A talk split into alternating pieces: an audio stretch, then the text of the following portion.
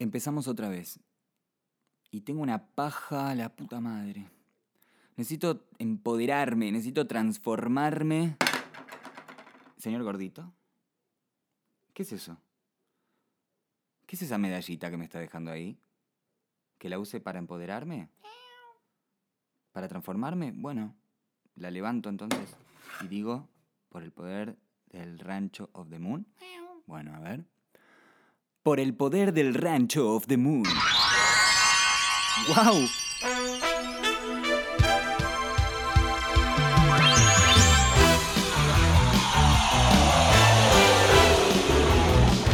Guantes. Botas. Y ahora el traje.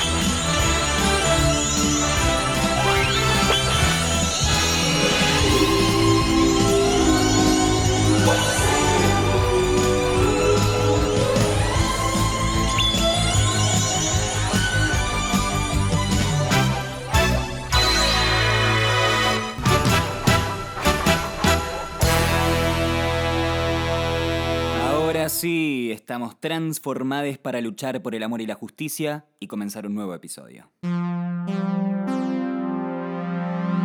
Transmite en Banda B para todo el país a través de la corriente y la onda. Rancho of the Moon. Episodio 3. No. No, no, no, no, no, Guido. No está bueno lo que estás haciendo. ¿Por? Porque no da, no da. Eh, mira, yo del pasado, yo ya te desterré de mi vida, así que no me jodas más. Yo siempre voy a ser parte de vos, al igual que tu yo del futuro. Ese no sé quién es. Bueno, igual yo solo vine para repetir que no está bueno lo que estás haciendo. Basta, boludo. Rajada acá, en serio. Qué difícil me la haces. No hay nada que hacer. Por más que lo intente, no funcionará. Nunca supe distinguir entre lo que hay que pelear y lo que hay que dejar fluir. Son visionarios todos los presagios en el calendario. Ah, sí que ahora predecís el futuro. Hace el año que voy apilando con papel de diario. ¿Ves cómo perdés el tiempo? Solamente quiero huir. Me cansé de preguntar y no puedo descubrir una forma de sanar. Ya no podré aguantar ver otro día pasar. Y si ya no aguantas ver pasar los días, es porque me tenés bien presente. Pero ¿sabes qué? Te aviso una cosita. Los días igual van a... Me chupa un huevo lo que decís, flaco. Ya te dije, no te veo, no te escucho. Sí me ves y sí me escuchás. ¿O qué pensás hacer para ignorarme? Voy a vendarme los ojos, voy a saltar de dos en dos, voy a pensar que no soy vos. Excuse me. Voy a vendarme los ojos, voy a saltar de dos en dos, voy a pensar que no soy vos. No, no, no, no me ignores, no me ignores. Voy a inventarme una canción, voy a evitar la tentación de abandonar mi dirección. No, me desintegra. Seres inertes en tristes ambientes me bautizarán.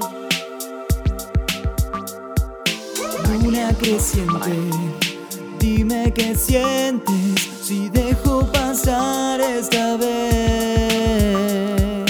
No hay nada que hacer. Por más que lo intente, no funcionará. Nunca supe distinguir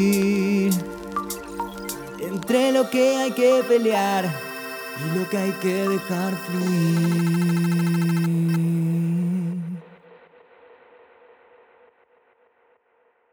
Probando historia ahora. Había una vez, había una vez, había una vez, había una vez, había una vez un perro. El perro ladraba. Basta, chango, no me puedo concentrar, por favor. A continuación, en Rancho of the Moon, Cuentos de la Nada. Historias inventadas de una, sin ningún tipo de idea previa o corrección posterior. A ver qué sale hoy.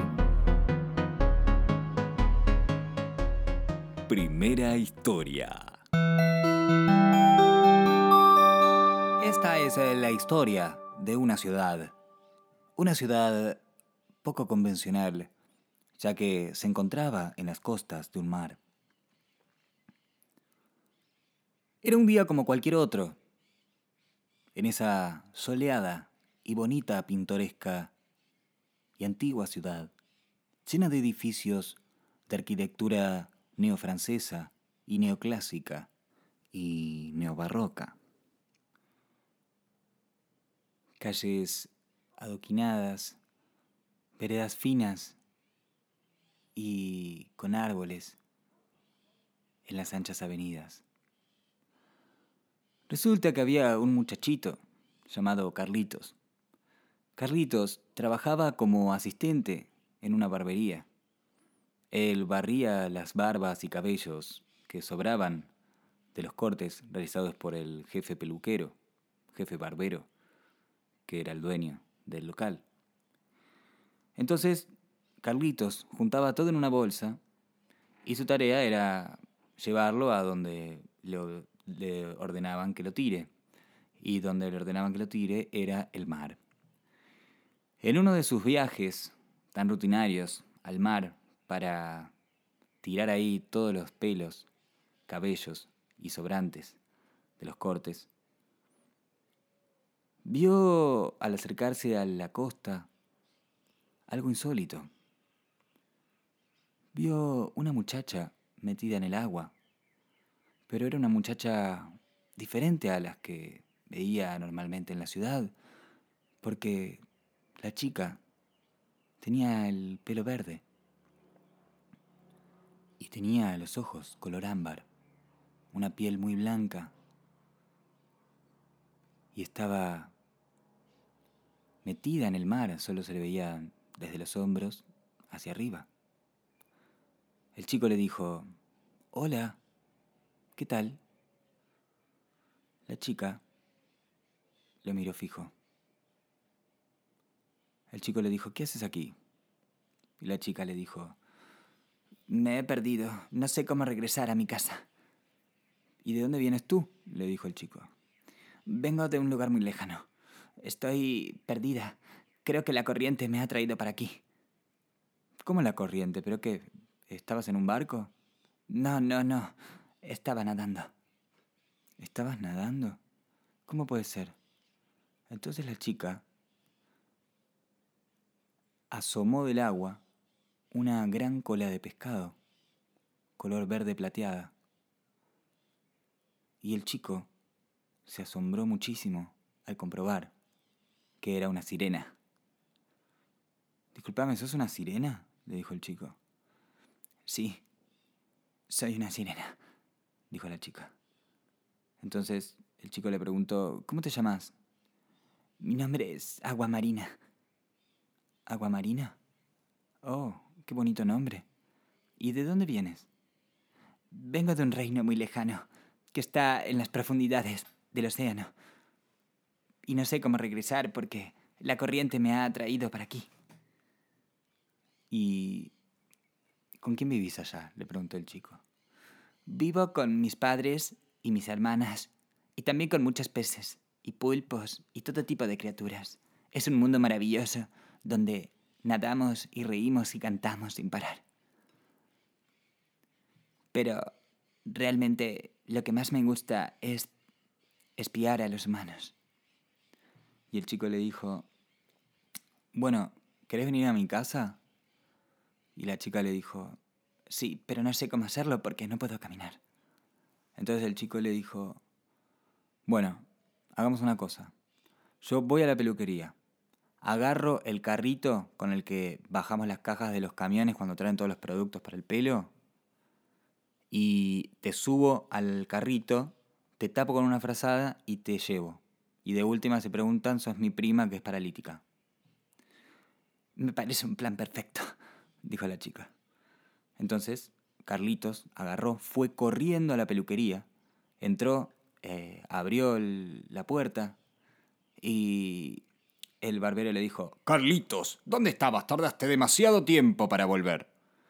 Carlitos dijo, perdón, me tengo que ir porque mm, a mi abuela le dio un ataque al corazón y tenemos que ir a llevarla al médico. Bueno, está bien, Carlitos, ve, ve, ve, haz, lo que tengas que hacer. Entonces Carlitos le dijo, "Eh, ¿me puedo llevar el carrito porque eh, la ambulancia parece que está rota y tenemos que llevarla nosotros y no tenemos auto? Bueno, está bien, llévalo, llévalo, dijo el barbero preocupado. Entonces Carlitos agarró eh, y tomó el carrito y mientras salía por la puerta el barbero le dijo, pero, eh, Carlitos, ¿no querés que te lleve yo? Te busco con el auto y la llevamos al hospital. Y Carlitos dijo, no es la forma que a mi abuela le gustaría. Ah, bueno, está bien, entonces no me quiero meter. Y Carlitos salió. Carlitos, en el camino a la playa, se encontró con un compañero del colegio que le decía, Carlitos, ¿a dónde vas? Y Carlitos le dijo, "Em, no, tengo que ir a hacer un mandado urgente que me mandó acá el dueño de la, de la peluquería porque eh, tengo que ir a buscar unos productos especiales que cayeron y, y no los trajeron acá, los dejaron en otra peluquería y se confundieron. Algo me estás ocultando, le dijo el compañero. Y Carlitos le dijo, bueno, está bien, no te puedo mentir a vos, te tengo que decir la verdad. Mira, encontré una sirena en la playa, se llama Agua Marina, y la tengo que llevar a. la tengo que llevar a mi casa porque ella está perdida, no sabe cómo volver. Y el, el amigo de Carlitos, que se llamaba Juancito, le dijo, pero Carlitos, vos sos pelotudo. ¿No sabés que las, las sirenas no pueden salir del mar? Si las sacás del mar y se seca, se caga muriendo, boludo. Y Carlitos dijo, ay no, no sabía. Bueno, ¿y, qué hacemos? Bueno, haga- hagamos una cosa. Eh, yo, ah, eh, vos andás yendo. Yo voy con unos baldes, lleva, juntamos agua del mar y cuando la llevamos a tu casa, la metemos en la bañera, la ponemos en la bañera, le tiramos agua de mar adentro y ahí pensamos tranquilos qué vamos a hacer. Bueno, dale. ¿Nos vamos allá? Dale, nos vamos allá. Listo. Carlito siguió con el carrito, llegó hasta la playa, se le encajaba en la arena el carrito y le costaba un montón al pobre Carlito que no podía avanzar. Y llegó hasta ese lugar de la costa donde estaba Aguamarina, que ya estaba bastante impaciente, porque Carlitos había demorado bastante. ¿Dónde estabas? le dijo. Ay, están llamando por teléfono, la concha de su madre. A ver quién es.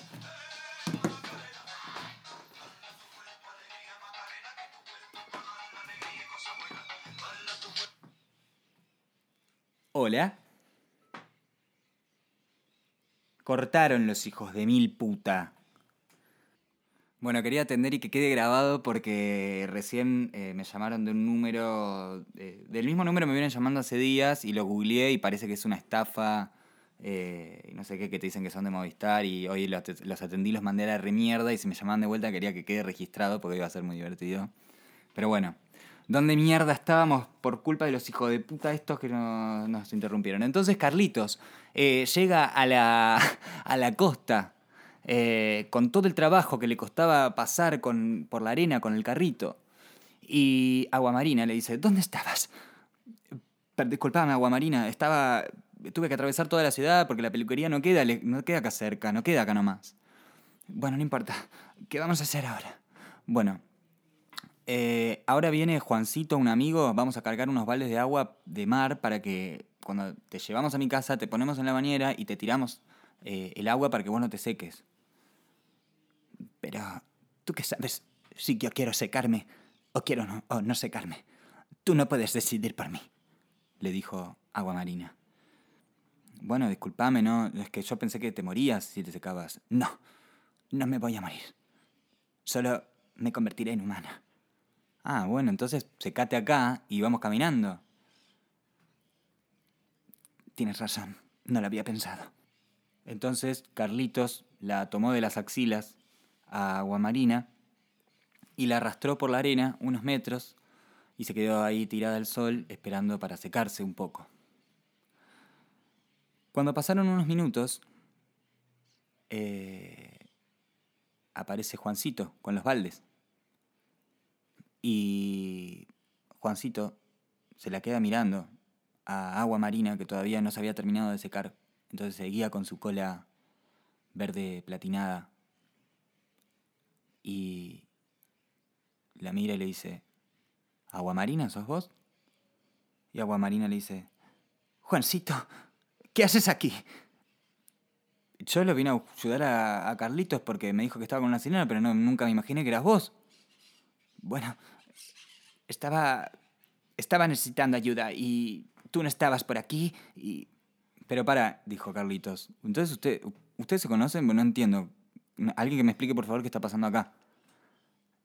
Eh, entonces Aguamarina le dijo, mira, yo soy de una costa muy lejana, en otro continente, en cierta península que prefiero no nombrar.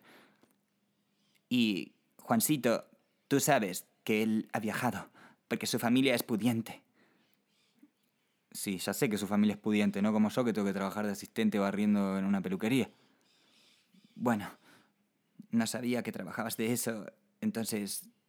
Pero no importa, no te voy a discriminar por, por el bajo nivel jerárquico de tu, de tu empleo. Bueno, gracias. Entonces, para, ¿qué hacemos? ¿Qué hacemos? ¿Qué hacemos? Para, ¿cómo se conocieron ustedes? Es una larga historia. Juancito, ¿qué tenés para decir? Y Juancito dijo, yo estaba viajando allá en el otro continente y, y un día en la playa la conocí, pero, pero nada, nos hicimos amigos, no, no pasó nada, te juro. Y Carlitos dijo, bueno, ¿qué hacemos? ¿Qué hacemos? Mientras pensaban qué hacer, Agua Marina se terminó de secar completamente y su cola se transformó en dos piernas. Piernas perfectas, depiladas, totalmente hegemónicas. ¿Qué hacemos con, con el tema de la ropa? preguntó Carlitos. Y bueno, ¿por qué no le prestás vos tu guardapolvo? Y le dijo Juancito, es verdad, tenés razón. Entonces Carlitos sacó el guardapolvo de trabajo, Aguamarina se puso, se lo puso, y eh, entonces emprendieron el viaje hacia la casa de Carlitos. En ese viaje a la casa de Carlitos, Aguamarina iba maravillada por toda la tecnología y por todos los avances que tenían los seres humanos. Veía los autos, veía los edificios, veía las cabinas telefónicas, veía a las personas caminando, bailando por las calles y se maravillaba por ese mundo que caminaban dos pies. Entonces llegaron a la casa de Carlitos, abrieron la puerta y adentro estaba la madre de Carlitos mirando la televisión su programa favorito, que era un programa de entretenimientos, donde la gente adivinaba el precio de las cosas y si adivinaban se ganaban mucha plata, o las cosas. Mamá, vamos a mi cuarto, ¿sí? Estoy con Juancito y una amiga. ¿Cómo que una amiga? dijo la madre. Sí, una amiga. ¿Y quién es tu amiga? Eh, se llama Marina. Marina. No la conozco. ¿De dónde es? Marina es... Eh, es de afuera. Es, es, es de afuera de afuera. Mano, mamá, no tenemos tiempo. Se fueron al cuarto de Carlitos. Y cuando estaban ahí, los tres, abrieron una botella de whisky y empezaron a darle unos tragos. Pusieron un poco de música y en un momento, nada, se empezaron a como a calentar. Y bueno, nada, pintó, pintó ahí, medio que se enfiestaron. Y bueno, y nada, la pasaron bien. Eh, se ve que había también algo ahí latente, medio reprimido entre Carlitos y Juancito y se permitieron experimentarlo y, y Aguamarina estuvo ahí también guiando y acompañando el momento y fue un momento muy grato de mucha unión, mucha conexión. Y bueno, después se fumaron un cigarrillo y Marina no, porque ella no fumaba, ya que abajo del agua no se puede fumar. Y ahí Marina entonces les reveló. Si en 24 horas no regreso a mi reino, voy a morir. Y vosotros también moriréis, porque os habéis acostado conmigo. Y si no quieren morir, deben regresar a mi reino conmigo. Esta historia continuará. Bueno, seguramente la historia no va a continuar. Ahora vamos a unos importantísimos mensajes de nuestro auspiciante. Somos una comunidad que crece día a día.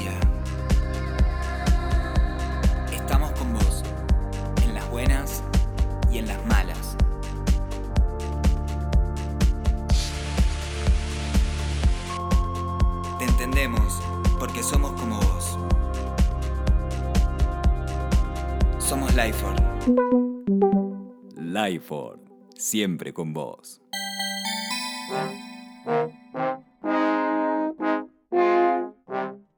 Rancho of the Moon is brought to you by Happy Lemon. Happy Lemon, it's a happy lemon. Happy Lemon, it's a happy lemon. Muchas gracias a Lifeford que nos banca desde el minuto cero y también muchas gracias a Happy Lemon por haberse sumado a los auspiciantes de Rancho of the Moon. Y a los oyentes les recordamos que están abiertas las inscripciones para los sponsors de verdad. Ahora sí, vamos a la siguiente historia. Esta es la historia de un policía.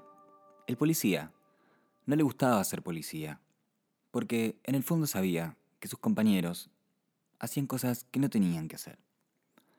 Entonces, un día, este policía, que se llamaba Juan Carlos, se despertó por la mañana, su esposa seguía durmiendo, ya que ella trabajaba más tarde. Se cepilló los dientes, se lavó la cara, se preparó un café, se puso el uniforme, se cargó la pistola y salió por las calles. Pasó por la comisaría. En la comisaría estaban sus compañeros, que estaban desayunando unas facturas y tomando un café. Sonó el teléfono ahí en la comisaría y del otro lado había una señora pidiendo auxilio. La señora decía que le estaban intentando entrar a robar. Los policías dijeron, sí señora, enseguida vamos.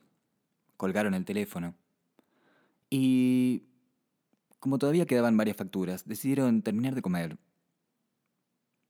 y también prepararse un café para bajarlas, ya que eran un poco, un poco duras las medialunas, pero bueno, a caballo regalado no se le miran los dientes.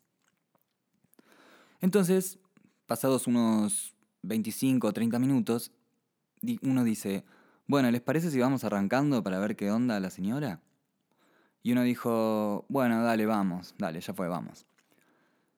Salieron, subieron al patrullero, arrancaron. Iban por el barrio, tranquilos, observando. Uno dijo, che, mirá esa casa, como la pintaron de rojo. Qué rojo raro, ¿no? La pared. A ver, para, para, para, para, para, que quiero ver. Y el otro le dice, sí, antes era color blanca la casa, era como una casa común, pero ahora como que levantó bastante con ese color, ¿no? Sí, la verdad que sí, me recopa. Bueno, dale, vamos, vamos, vamos, que la señora si no después se va a quejar. Siguieron, siguieron en marcha, manejando, y llegaron a la dirección de la señora. Cuando abrieron la puerta, la señora estaba descuartizada, tirada en el piso, y la casa estaba completamente desvalijada. Uno dice, che, llegamos medio tarde, me parece. Y el otro le dice, no, no, Juan Carlos, nosotros no llegamos tarde, nosotros vinimos, a nosotros nos llamaron y nosotros vinimos, no hay tarde o temprano acá. La cosa es venir, lo que cuenta es la intención, ¿entendés? Y nosotros no nos quedamos boludeando en la, en la, en la comisaría como bien podríamos haber hecho, sin embargo estamos acá. Bueno, ¿y qué hacemos ahora? Y llama al médico forense, llama a la policía criminológica, que vengan a investigar a ver qué pasó. Bueno, ¿y mientras qué hacemos? Y nada, vamos afuera a fumar un pucho, eh, podemos, si no, poner la radio en el patrullero y escuchamos a ver qué onda las noticias. Me parece que empezó el programa de Feynman ahora. Bueno, dale, vamos. Salieron de la casa, subieron al auto, pusieron la radio, se fumaron un cigarrillo y entonces cayeron las camionetas de una cosa que es como el FBI, pero de Argentina. Se llama FBA. Cayó la camioneta del FBA y mm, de la camioneta se baja una rubia, potra, con una colita alta y un trajecito, que les muestra la placa y les dice, hola, soy Sonia Manchester, soy del FBA. Hola, ¿qué tal? ¿Quién es el oficial Juan Carlos? Soy yo, dijo Juan Carlos.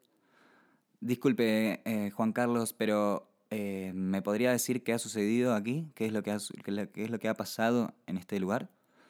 Bueno, eh, nosotros recibimos una llamada ahí en la seccional y decidimos venir, acudir inmediatamente al hecho, al susodicho, y nos encontramos con la escena de que la señora ha sido muerta, al parecer en un robo, un hecho delictivo que irrumpió en, la, en el... Bueno, señor, no me la haga larga. ¿La señora está descuartizada tirada en el piso?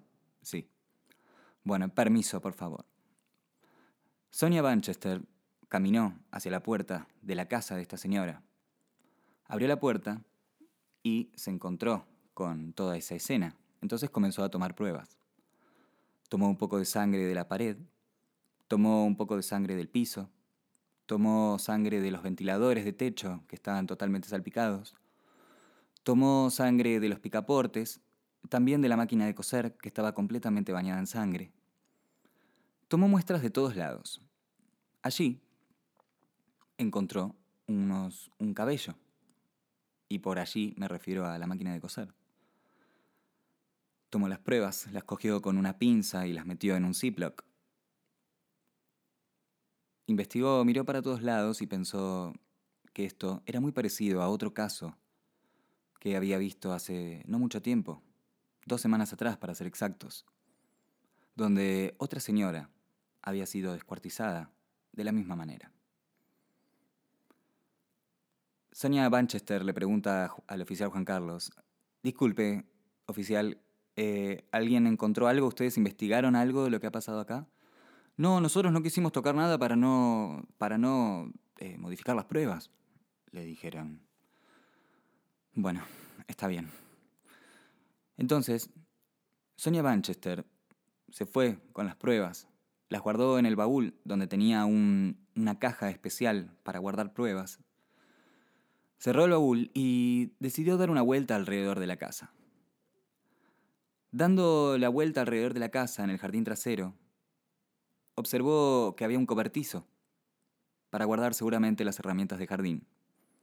Sonia Manchester apareció abriendo la puerta del cobertizo y vio que había un rastrillo, había una guadaña, había una pala de boca ancha, había también unas tijeras de podar, pero lo que no había era una pala de punta, lo cual le llamó la atención porque en todo cobertizo de herramientas, si están los demás eh, los demás elementos para el jardín, es imposible que falte una pala de punta. Entonces, volvió hacia el patrullero donde los policías ahora estaban comiendo un paquete de rocklets.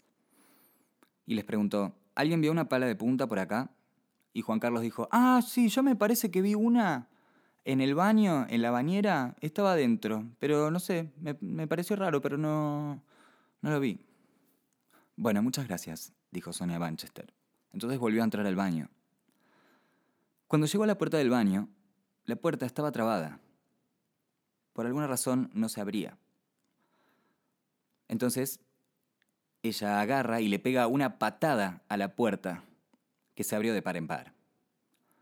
Al entrar al baño, había un par de dedos de la señora tirados en el piso, rodeados de bastante sangre, y la pala efectivamente se encontraba en la bañera.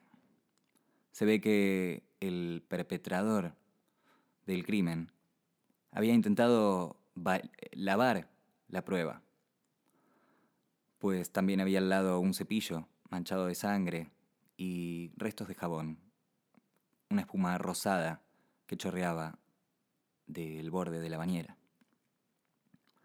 Entonces Sonia Manchester tomó la pala la metió en un Ziploc tamaño extra large y se la llevó. Dejó atrás a, a los oficiales, ya que no le eran demasiado útiles, y se dirigió hacia el laboratorio. En el laboratorio fue recibida por la médica forense y especialista en criminalística, la doctora Cynthia Banchester, que era prima de Sonia Banchester. Hicieron las pruebas, analizaron la sangre y los cabellos encontrados en la escena del crimen y los resultados dieron positivos. El ADN era el mismo que habían encontrado en la escena del crimen de hace dos semanas, donde otra señora murió descuartizada. Y Cynthia Manchester, la doctora, la médica forense, le dijo a su prima que otro caso anterior había sucedido unas dos semanas antes del, del primer caso. O sea que esta era la tercera prueba que tenían de que el mismo asesino había asesinado a una señora a palazos, con pala de punta, haciendo un desastre de entrañas y partes de cuerpo repartidas por la casa. Entonces, a Sonia Banchester se le ocurrió un plan. Según el mapa de los crímenes, el asesino siempre atacaba en el mismo barrio. Entonces, Sonia Banchester alquiló una pequeña casa en ese barrio. Y así comenzó su plan. Ella se disfrazó de señora. Se puso una falda tubo. Se puso un pullover tejido a mano. Una peluca de pelo gris. Se consiguió unos cuatro o cinco gatos para que todo sea más creíble. Y pasó entonces todo esto lo hizo en una semana. Y la siguiente semana se la pasó viviendo la vida de una anciana en esa pequeña casa. Salía todas las mañanas con el changuito, iba a hacer las compras, iba a la farmacia, había conseguido a través de su de su prima Cynthia Banchester recetas falsas. En realidad eran recetas verdaderas, pero ella no las iba a utilizar realmente para ir a la farmacia y comprar medicamentos. Iba siempre, iba al PAMI, iba a todos lados como una señora. El quinto día, que pasaba siendo una señora, notó que alguien la estaba siguiendo. Cuando iba por la calle, veía un, un auto, un Dodge 1500, que Venía a una lenta velocidad detrás de ella y cuando ella frenaba y hacía como que hablaba con un gato que se cruzaba por la calle, como hacen las señoras,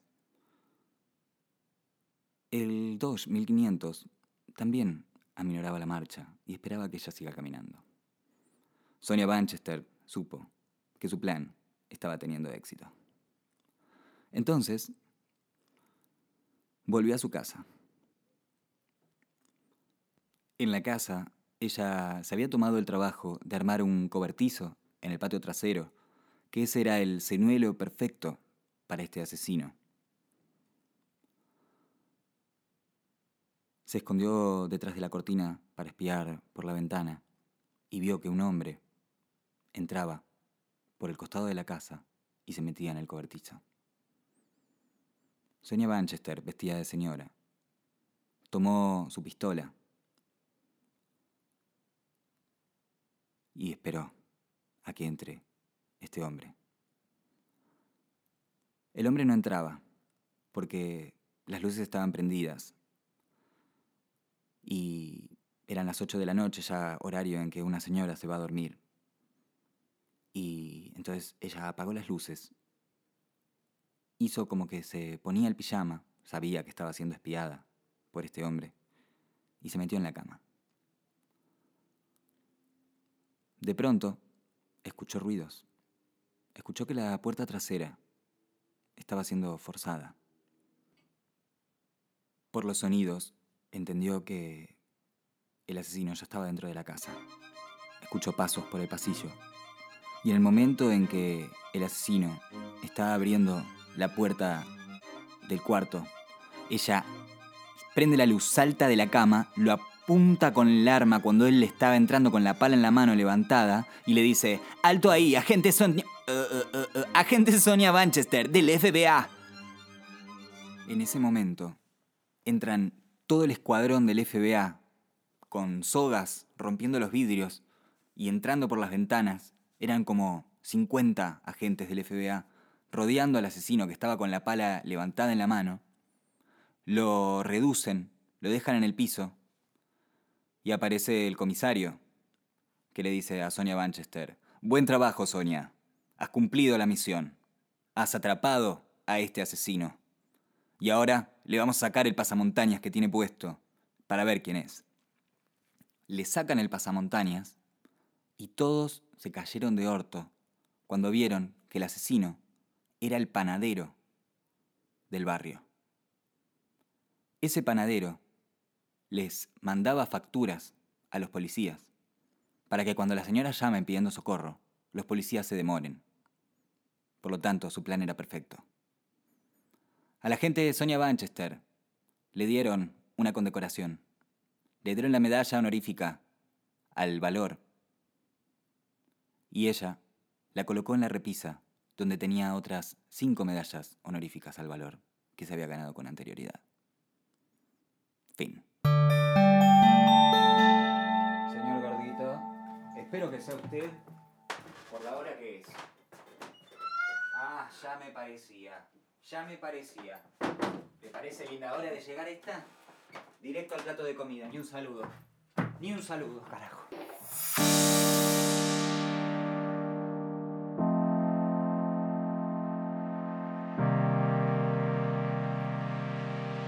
Y así llegamos a este bloque final de Rancho of the Moon, donde intentamos visualizar un destino mejor para toda esta loca humanidad.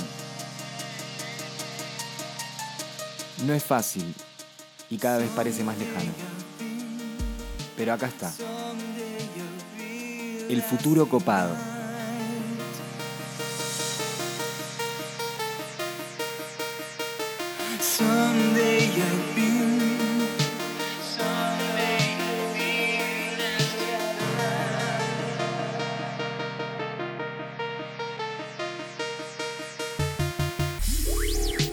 Este futuro copado imaginario, donde las ciudades son verdes, cubiertas de vegetación, con el agua limpia,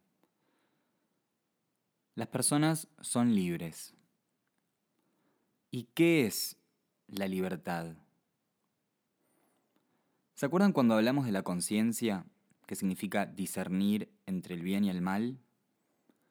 La libertad va completamente de la mano. Una persona que se diga a sí misma defensora de la libertad debe comprender que la libertad sin respeto no es tal.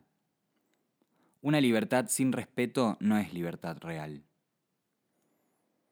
Si yo defiendo a la verdadera libertad, defiendo a una libertad superior, no a la mía únicamente.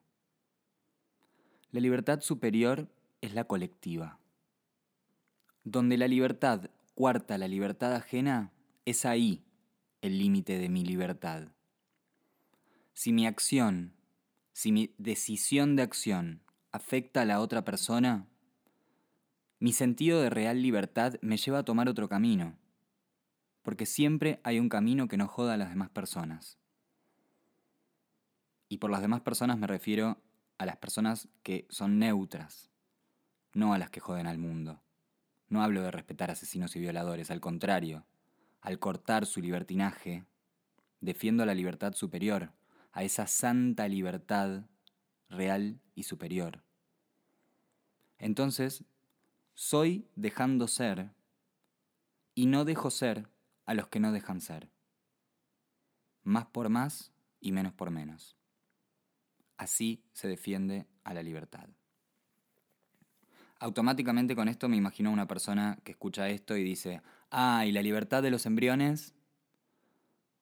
Bueno, las creencias son válidas. Una persona puede ser libre de acatarse a sus propias creencias, pero no puede pretender imponerlas.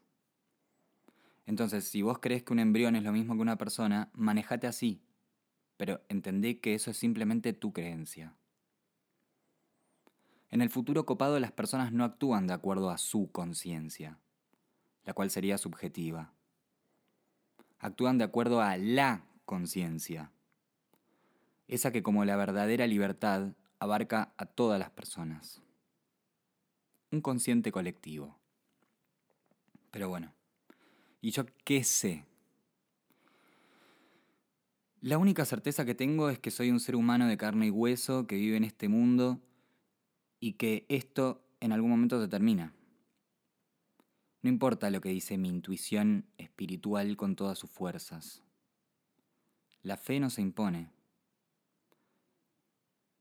Las creencias son totalmente válidas. Yo creo fervientemente que todo es infinito y que esto es simplemente un capítulo de mi existencia. Lo creo, lo siento, pero no puedo probarlo.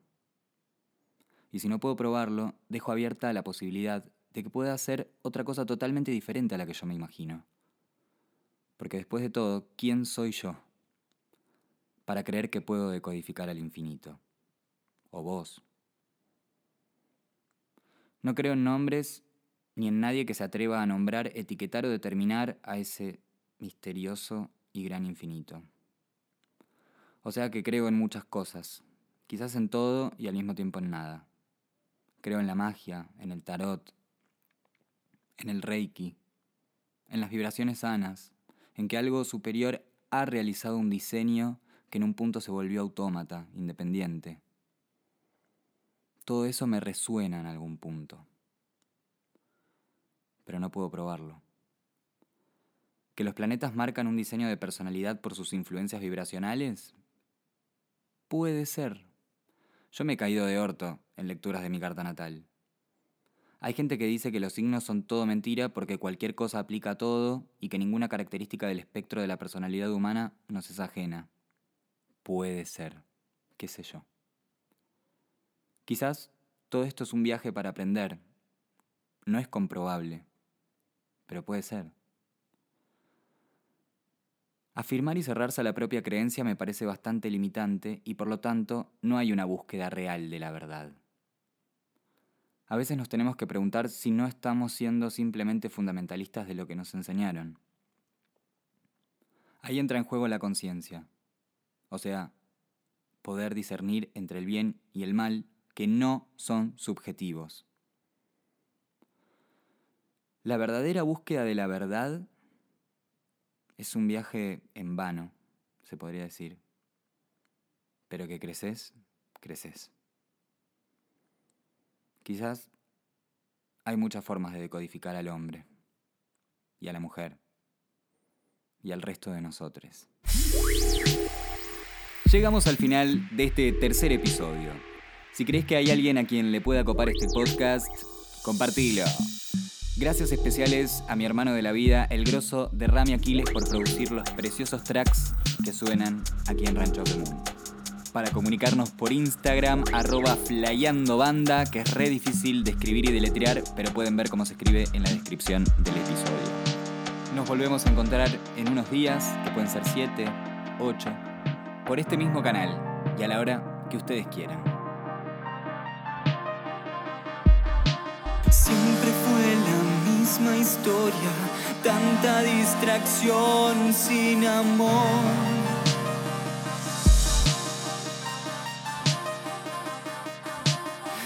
Saben que el talento humano es virtud y es perdición.